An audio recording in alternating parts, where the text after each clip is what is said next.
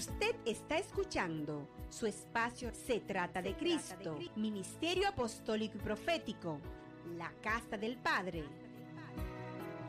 Desde el principio se trata de Cristo. Tomamos la Biblia en el libro de Colosenses, capítulo 3. Leemos el versículo 1 de la siguiente manera. Si pues, haber resucitado con Cristo, buscar las cosas de dónde? ¿Dónde está Cristo? ¿Cómo? ¿A dónde? Me gusta eso. El versículo 2. Poned la mirada en las cosas y no en la tela. Y quiero empezar a trabajar a partir de la palabra buscad. Buscad. Buscad. Aleluya. Gloria a Dios. Buscad. Mm. Me gusta eso.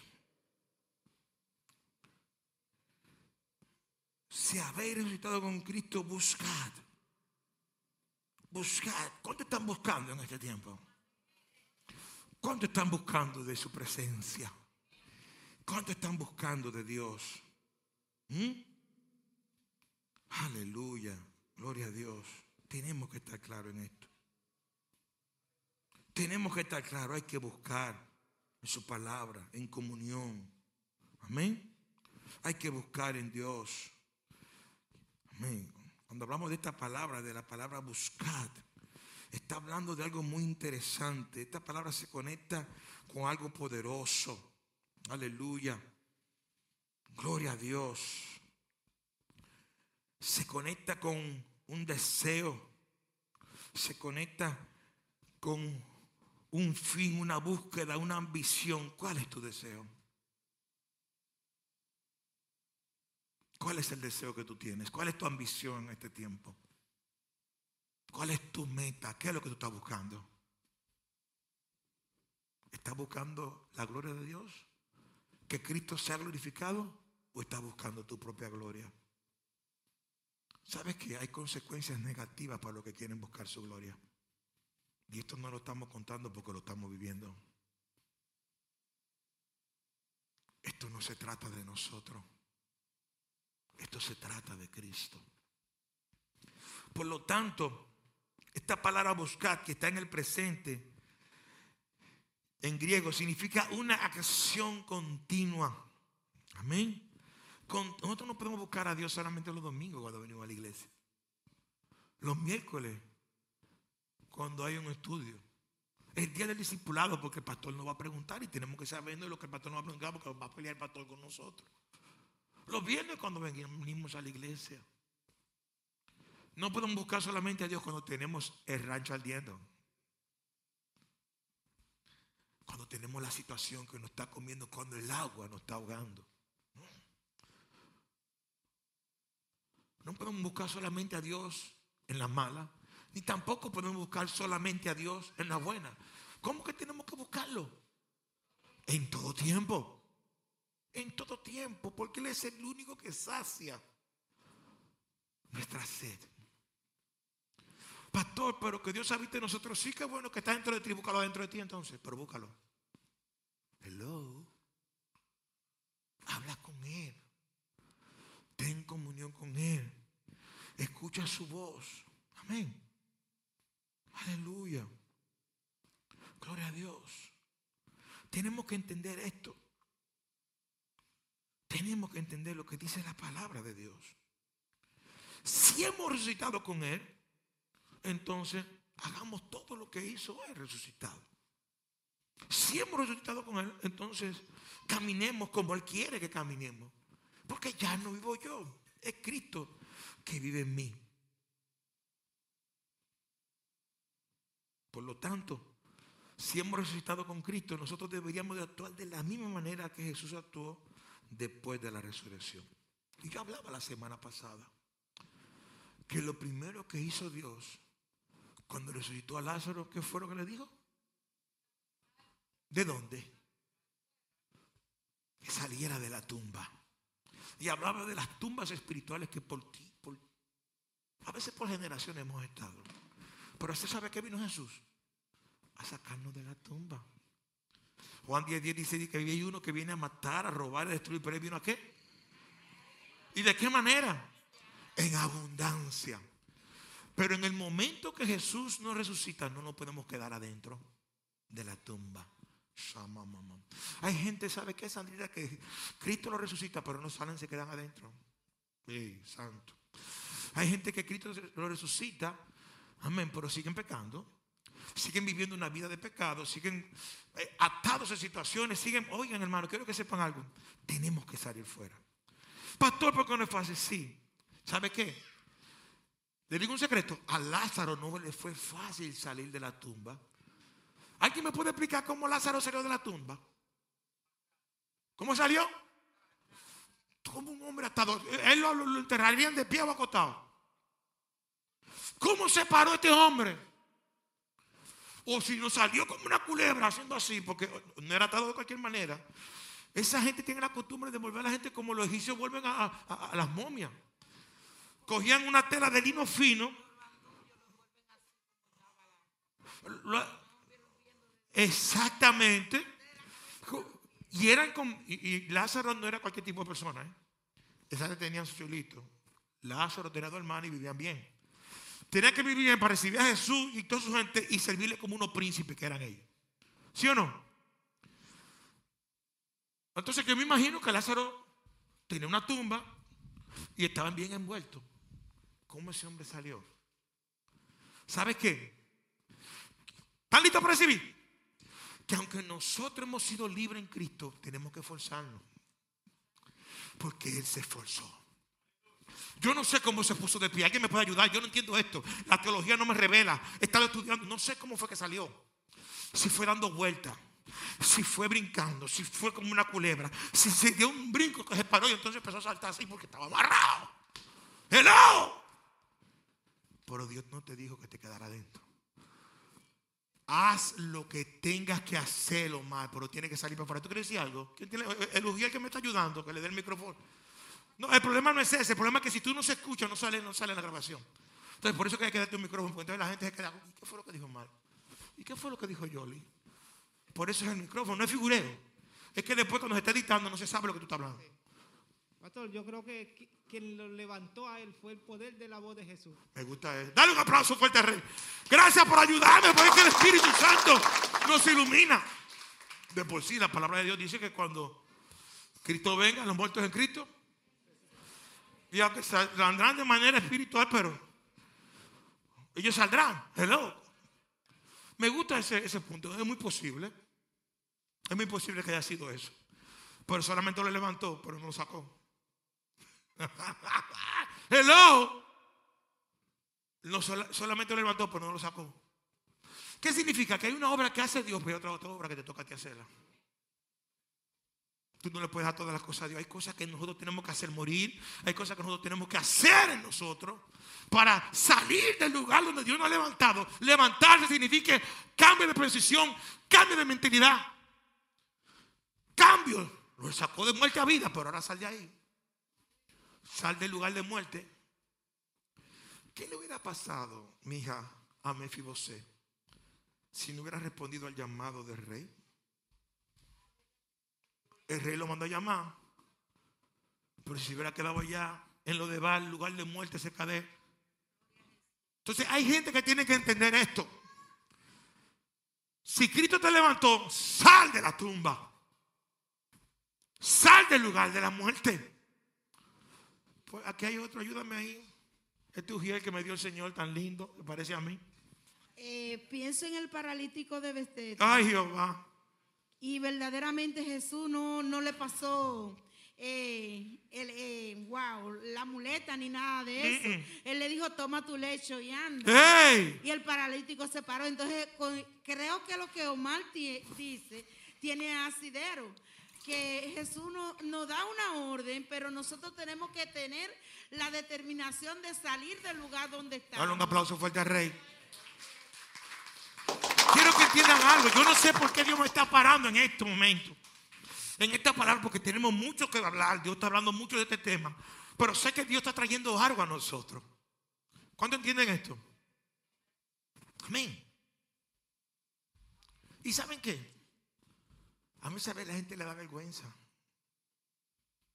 Le da vergüenza porque, concho, ¿cómo yo voy a congregarme? Yo tengo esta situación, tengo este problema, estoy viviendo en pecado, tengo esta- ¿cómo yo voy a coger para la iglesia? Se da vergüenza salir. Jesús dijo, ven a mí. ¿Con toda qué, mija? Oye, tú no puedes esperar. Imagínate que hubiera esperado quitarse. ¿Tú crees que iba a salir de la tumba? Jamás. Porque él no podía quitarse lo que tenía encima. Él tenía que salir tal como estaba. Tú tienes que venir a Cristo tal como esa mentira que, tú le predicas a la gente. No, que yo tengo que hacer algo primero. No, que tengo que arrepentirme. Mentira del diablo. Usted no tiene que hacer nada. Usted tiene que venir a Cristo tal cual como tú. Con tus debilidades. Con tus problemas. Con tus distracciones. Con tus desenfoques mentales. Tú tienes que venir a Cristo con toda situación en tu vida. ¿Cuánto dicen amén? Con todo pecado, con todo. ¡Ven como tú estás! Mira, Uriel, ayúdame allí porque necesito escuchar a esa niña que levantó la mano. ¿Cuánto dicen gloria? Dime, mija linda. Préndelo, mi amor. Puedo quedarme callada porque esa historia que hablaba la hermana Mari marcó mi vida porque hay otro punto. Cuando el Señor le dice, él dice, Señor, es que no tengo quien me meta en el agua. Y hay gente que tiene excusa. El Señor no le está preguntando que si tiene o que no tiene quien lo mete en el agua, sino que tome la camilla y que sea levantado. Aleluya. Para que deje su, su, su situación de parálisis, de parálisis espiritual. Como mucha gente que dice, ay no, que no ha llegado el tiempo todavía. El Señor te está diciendo que es ahora, no está diciendo no, que es ahora, el momento es ahora. El llamado es ahora. Amén. Entonces, no importa lo que tú hayas hecho, ni lo profundo que hayas caído, ni en la tumba que tú estás metida, ni lo que estás viviendo, ni lo que estás padeciendo. Aquí lo importante es que tú pongas la mirada en Jesús y venga a Él tal cual como tú estás.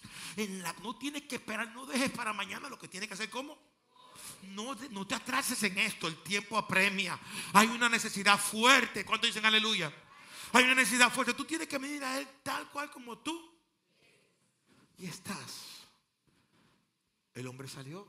No sé cómo, ya me dieron dos, dos testimonios interesantes, dos iluminaciones. Puede, pudo haber sido eso.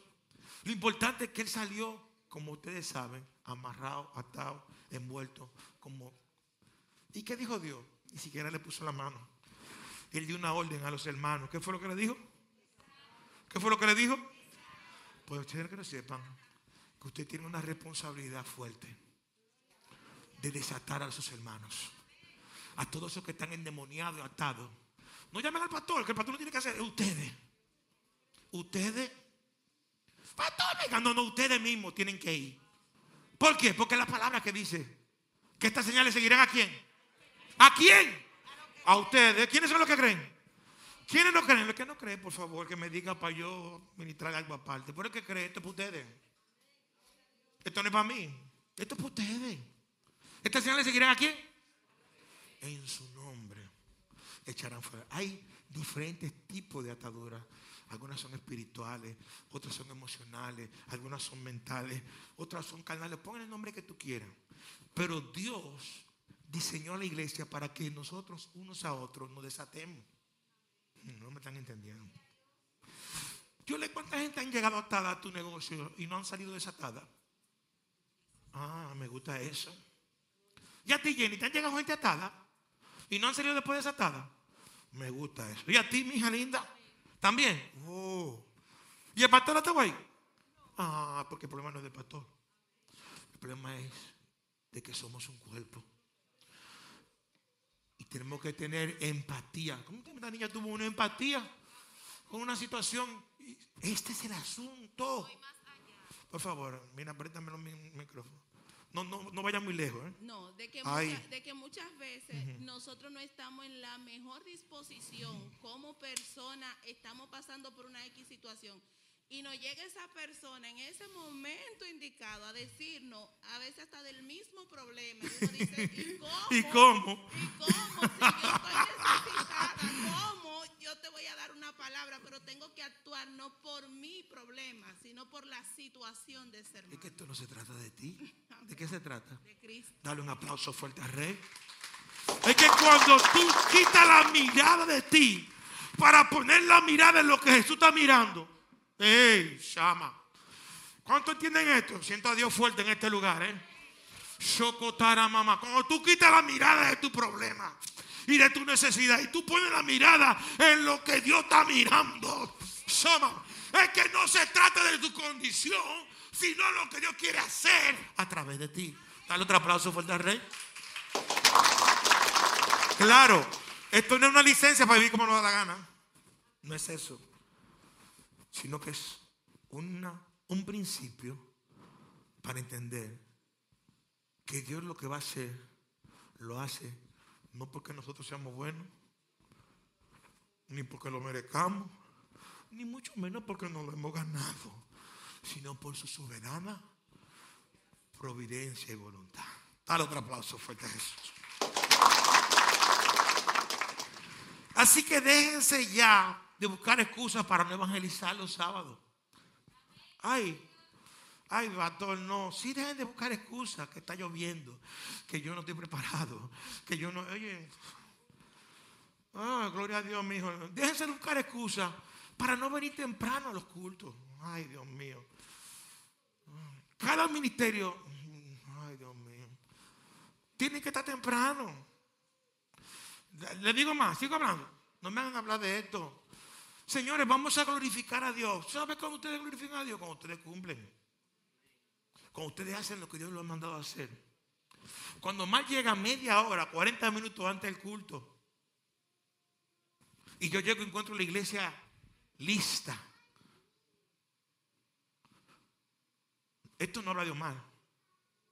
Esto habla de la gloria de Dios que está operando en Omar. Y esto no es una gloria para Él. Esto es para glorificar a Dios.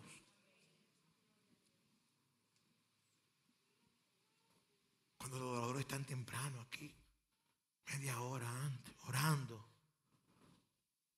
humillados delante de Dios, 40 minutos antes, preparando una atmósfera, pidiendo a Dios, Señor, glorifícate, queremos ser instrumentos. Revélanos nuestras alabanzas que hagan poner contento tu corazón. ¿No que dice así la adoración? ¿Verdad? Algo así. Revélame la alabanza que pone contento tu corazón. Cuando cada quien hace lo que tenemos que hacer. Después de esta serie voy a hablar de un tema que se llama compromiso y responsabilidad. Que Dios usó al hermano Elvin para el, el Señor empezar a hablar de eso. Pero Dios está hablando en este tiempo de este tema de que tenemos que cuidarnos de la distracción. ¿Por qué? Porque la distracción, ¿qué es lo que hace? Ese enemigo sutil del propósito nos desenfoca y no permite que nosotros podamos producir gloria para quién? Es para Dios, no es para nosotros. Amén. Bendito y alabado sea por siempre el nombre de Jesús. Y Pablo dice algo interesante. Él dice que busquemos y que sigamos buscando. Porque buscar es una acción continua. Es que las cosas de arriba. Pero estamos tan enfocados en lo terrenal y lo temporal. Y se nos olvida que eso no es eterno. Que hoy tenemos una esposa y mañana no. Que hoy tenemos un esposo y mañana no. Que hoy tenemos un hijo y mañana se puede ir. Que hoy tenemos una bicicleta y mañana podemos quedarnos sin bicicleta. Por decir algo. Hello, esto, cualquier, cualquier cosa es pura coincidencia. Hermano, todo lo que nos vimos aquí es temporal. Y si nosotros nos preocupamos más por lo que se ve, entonces estamos descuidando lo que no se ve. Y lo que no se ve es eterno y es Cristo. Y lo que no, mi amor, te quiero. Yo sé que tú llegaste tarde, yo sé que tú te sientes mal, pero nadie sabe lo que tiene en la vida de esposo de un pastor. Eso solamente lo sabes tú. ¿Alguien más sabe lo que es el esposo de un pastor aquí? Y este pastor no es como Así que, ahí. ¿Cuántos tienen esto? Es fácil. Ella la ve muy bonita.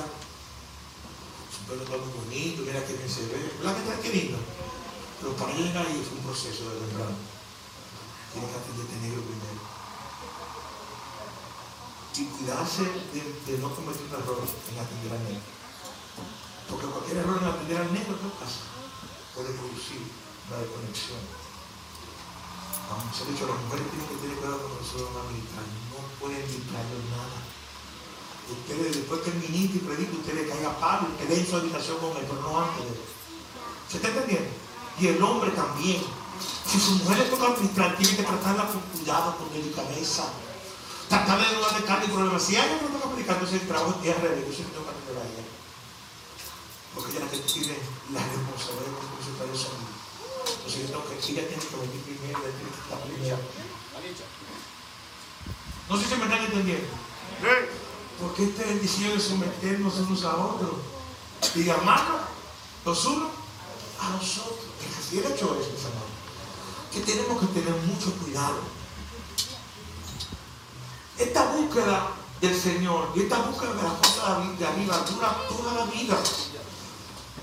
Por lo tanto, ustedes no se dan cuenta, pero nosotros ofendemos a Dios. Pastor, ¿y cómo nosotros ofendemos a Dios? Sencillo.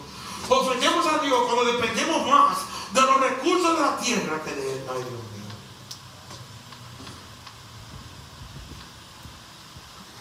Cuando dependemos más de los recursos terrenales que de los espirituales.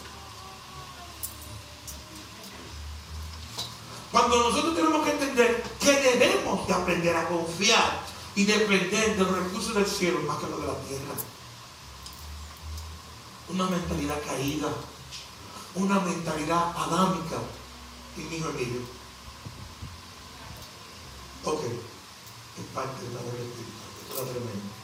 Y una mentalidad terrenal, huérfana, lo que se enfoca más en él en lo que se ve. ¿Cuál es su preocupación? Que voy a vestir. Que ¿Dónde voy a dormir? ¿Qué dirá la gente de mí? ¿Qué voy a hacer? Es una preocupación en lo terrenal. Pero ¿sabe qué? El que es hijo y el que es espiritual no tiene problema. Porque tiene que tiene un padre. Padre tiene aleluya. Y no una herencia temporal, sino una herencia, ¿cómo? Dale un aplauso fuerte al rey.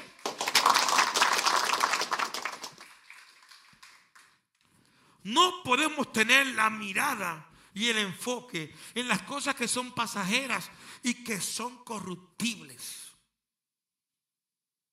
Porque eso nos produce la pérdida de la perspectiva de aquello que es eterno y permanente.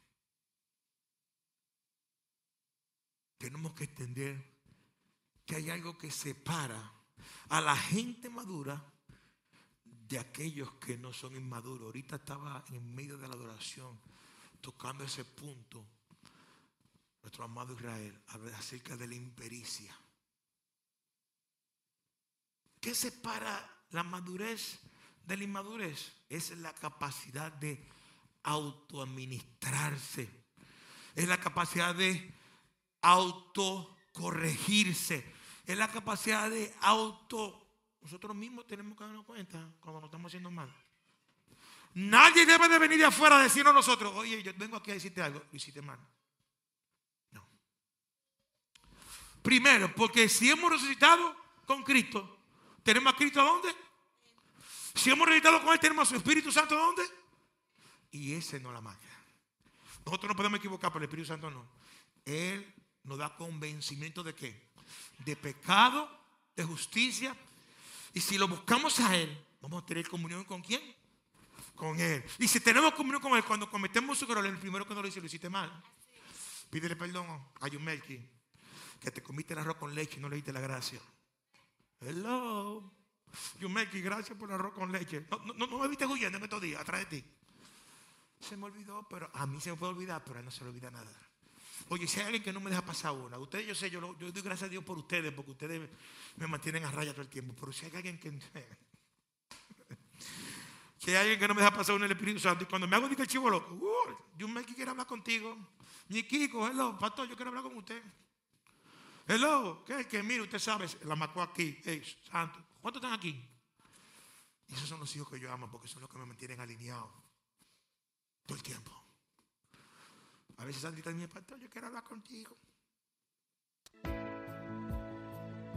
Usted está escuchando su espacio Se trata de Cristo, Ministerio Apostólico y Profético, la Casa del Padre.